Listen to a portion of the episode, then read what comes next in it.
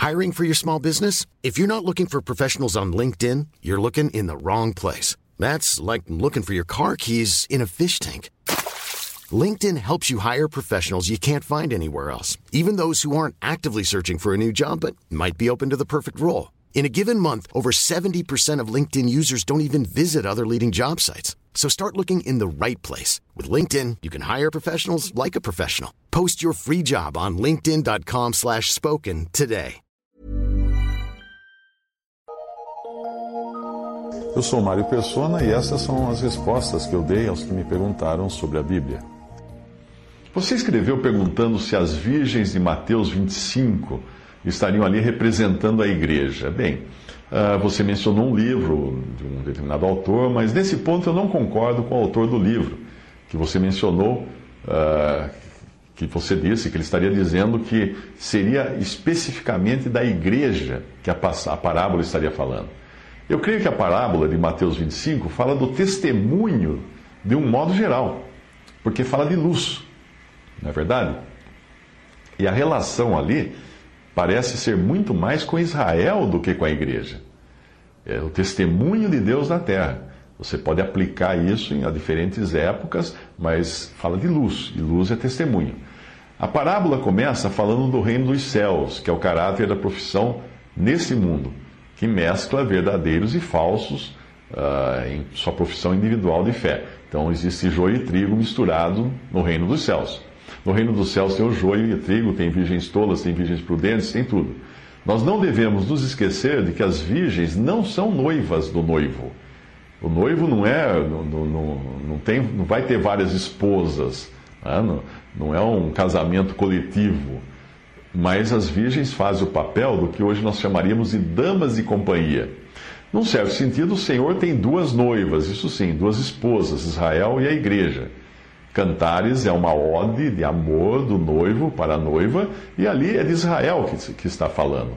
O livro de Esther tem um profundo significado também na forma de figuras, no qual Assuero está no papel de autoridade máxima, portanto, uma figura de Deus, muito embora Deus não seja nem citado no livro de Esther, e a esposa gentia desse rei o despreza que é uma figura da igreja antes do arrebatamento, orgulhosa e vivendo no espírito de Laodiceia, que não quer testemunhar da sua glória, para o, da, da glória do, do, do seu senhor, do seu esposo para o mundo. Então ela sai de cena, aquela esposa, e ela é reprovada como testemunho. E aí uma esposa judia toma o seu lugar em um período de grande tribulação. Veja que, que belo o, o tipo né, que nós encontramos no livro de Esther.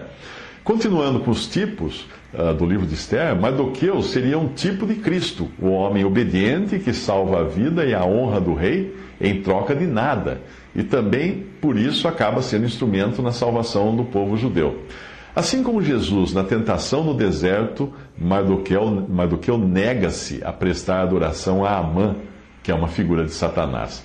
John Nelson Darby, ele escreve o seguinte comentário da parábola das virgens, abre aspas.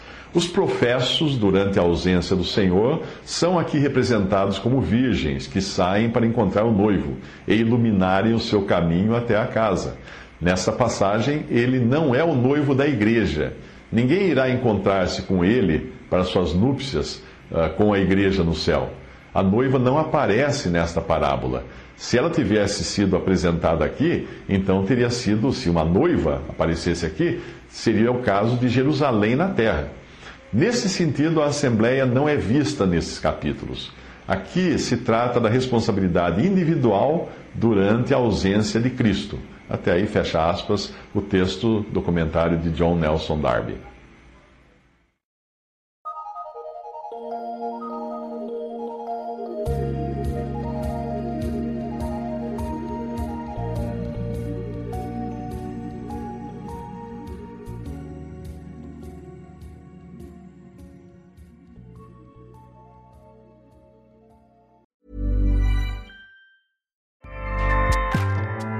ACAST powers the world's best podcasts.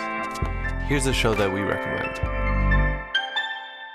The Real Housewives is a guilty pleasure for most, but if you're looking to not feel guilty about that pleasure, tune in to Everything Iconic with me, Danny Pellegrino, where I break down all the messy moments and behind the scenes antics of Bravo's popular franchise. And on Everything Iconic, I also interview celebrity guests like Kelly Ripa, Kiki Palmer, Drew Barrymore, Cameron Diaz, and more about their guilty pleasures, their past work, and so much more. So if you're pop culture obsessed and find yourself watching way too much reality TV like me, tune in to Everything Iconic with Danny Pellegrino wherever you listen to podcasts. ACAST helps creators launch, grow, and monetize their podcasts everywhere. ACAST.com.